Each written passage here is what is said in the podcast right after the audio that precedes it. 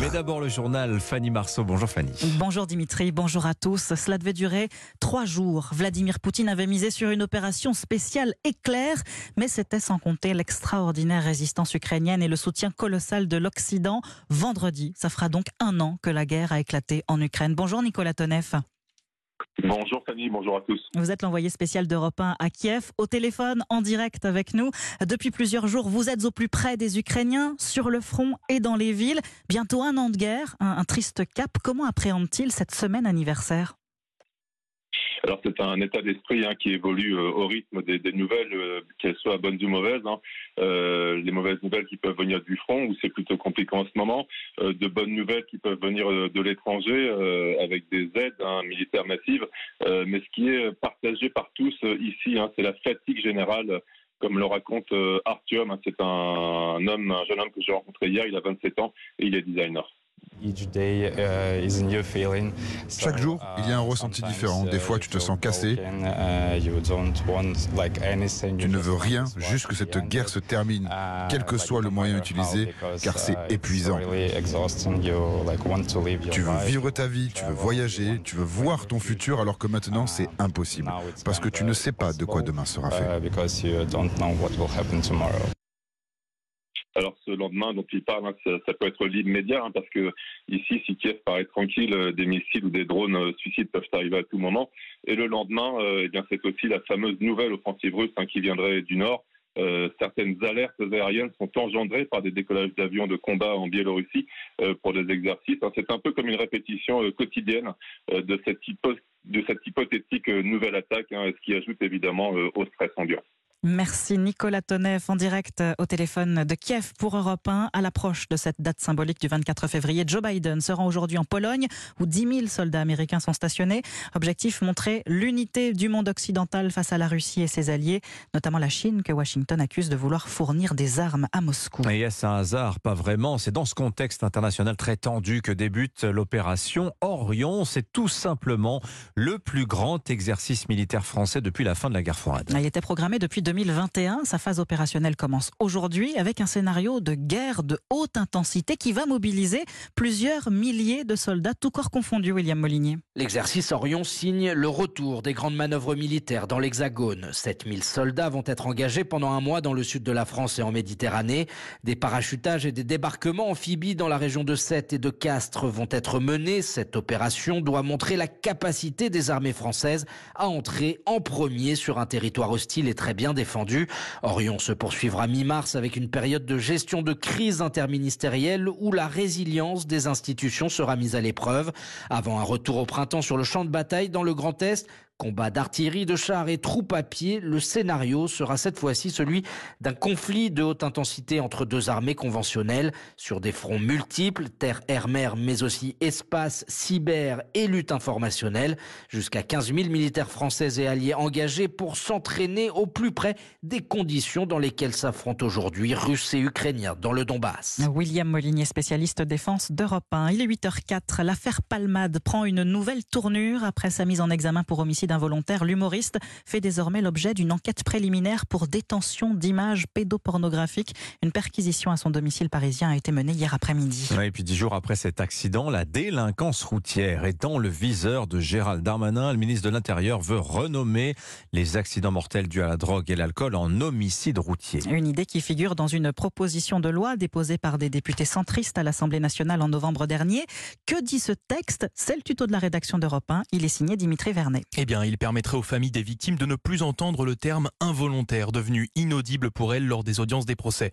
Avec cette proposition de loi, homicide involontaire deviendrait donc homicide routier. Mais plus qu'un changement de terminologie, le texte veut durcir l'application de la loi. La peine maximale dans le cadre d'un accident de la route mortel est de 10 ans, mais en réalité, les condamnés font moins de 2 ans de prison et sortent au bout de quelques mois avec les remises de peine.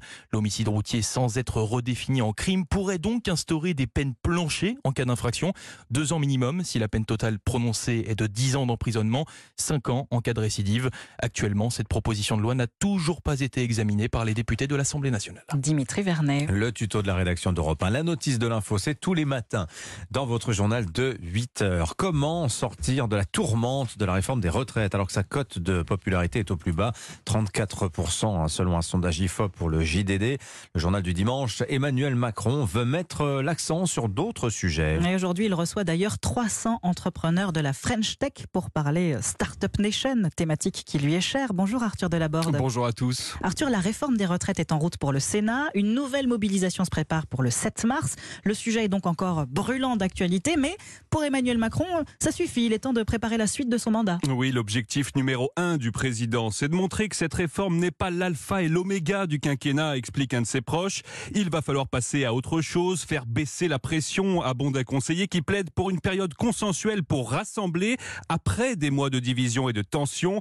Pas sûr que le projet de loi sur l'immigration qui arrivera au Sénat le 27 mars soit vraiment de nature à apaiser les esprits, tout comme le sujet très sensible de la fin de vie. Mais un stratège macroniste insiste sur l'urgence de répondre au sentiment de dépossession qui plombe les Français. Il promet ainsi une dynamique profonde pour redonner du sens à la souveraineté populaire à travers la réforme des institutions dont le calendrier aurait été accéléré. Pour se relancer, les proches d'Emmanuel Macron assurent qu'il aurait dans l'idée de s'investir sur plusieurs autres sujets, transition énergétique, réhabilitation des services publics ou encore loi à venir sur le plein emploi. Il devrait d'ailleurs effectuer cette semaine et probablement dès demain un déplacement sur ce thème du travail. Arthur Delaborde du service politique d'Europe 1. Parlons maintenant d'un mot qui fait frémir les hommes, vasectomie, opération définitive pour ne plus avoir d'enfants et qui rencontre de plus en plus de succès. En France, en 2021, plus de 20 000 interventions ont été pratiquées. C'est cinq fois plus qu'en 2015. Oui, et ce pourrait être bien davantage à l'avenir puisque la vasectomie est désormais réversible. Le CHU de Toulouse est le premier hôpital français à proposer une technique sans bistouri ni anesthésie générale. Une cinquantaine d'hommes en ont déjà bénéficié. Benjamin Peter, le correspondant d'Europe 1 à Toulouse, a pu assister à l'une de ces opérations. Reportage. L'opération se fait sous anesthésie locale. On va faire une petite piqûre, monsieur, je vais vous, je vais vous piquer. Hein. Après quelques minutes, le professeur Eric Huig du département d'urologie va faire une simple incision de 5 mm. Avec cette pince à anneau, on va attraper spécifiquement le déférent. C'est le canal qui amène les spermatozoïdes à bon port. C'est ce qui nous permet de faire la vasectomie sans avoir à ouvrir aucun muscle et finalement par une simple moucheture de la peau. Il y a moins d'hématomes, il y a moins de douleurs post-opératoires et il y a moins d'infections. Parce que finalement, la peau, elle est quasi pas ouverte. Après deux enfants, Guillaume qui arrive de l'Ariège n'en voulait plus d'autres. Cette nouvelle technique plus rapide et moins invasive l'a rassuré. Et là, le deuxième à 4 ans, on est sûr qu'on n'en veut pas d'autres. Donc euh, la contraception hormonale, c'était compliqué. Stériler, ça a été compliqué. Il restait deux solutions, ou pour madame ou pour moi. Celle-là est plus simple, on va dire. Pour le coup, c'est elle qui l'a assumé pendant quelques années. Donc euh, maintenant, au moins, chacun sa part. En 15 minutes à peine, l'opération est terminée. Guillaume a pu rentrer chez lui dans la journée. Il faudra qu'il attende maintenant trois mois pour bénéficier de la contraception après avoir passé un spermogramme de contrôle. Benjamin Peter. Enfin, c'est le rêve des Parisiens. Une capitale propre. Ce week-end, trois influenceurs sur l'application TikTok ont relevé le défi. Initiative portée par Ludovic, c'est un éboueur de 47 ans aux 290 000 abonnés. Avec ses comparses, ils sont partis à l'assaut des encombrants sauvagement déposés sur la voie publique. Manière de sensibiliser au traitement des déchets. Nina Droff les a suivis pour Europe 1. C'est quoi ce défi dans lequel vous vous lancez là aujourd'hui? C'est ramasser tous les encombrants qui n'ont pas été déclarés sur nos trottoirs. Je pense qu'on va atteindre les 20 tonnes. Ça va pas nous poser problème, parce qu'on est costaud. Ça y est, c'est parti, on y va. Euh, donc on va circuler. Dès qu'on va voir quelque chose, nous allons le récupérer. Là, il y a un pied, là-bas, on va le ramasser. Là, on a du bois. Voilà, on a du bois, puis on a un pied d'halogène. Euh, quel boulot, les déboueurs. Hein. Il y a encore des trucs là-bas. Je vais faire une vidéo TikTok là. On a peut-être déjà trouvé en l'espace de 15 minutes 400-500 kilos déjà. Et oui. En fait, les gens prennent les trottoirs pour des poubelles. C'est vrai. Hein. La ferraille. Des habits, des chaises. Mais là, regarde, voilà, tu vois la vue, la différence? Le truc qu'il y avait là-bas au fond, il est plus là. Là, le trottoir, il est bon. Ah bah oui, c'est fou. La reportage signé Nina Droff à Paris. Merci beaucoup Fanny Marceau, c'était votre journal. Est dans un instant sur Europe 1. N'oubliez pas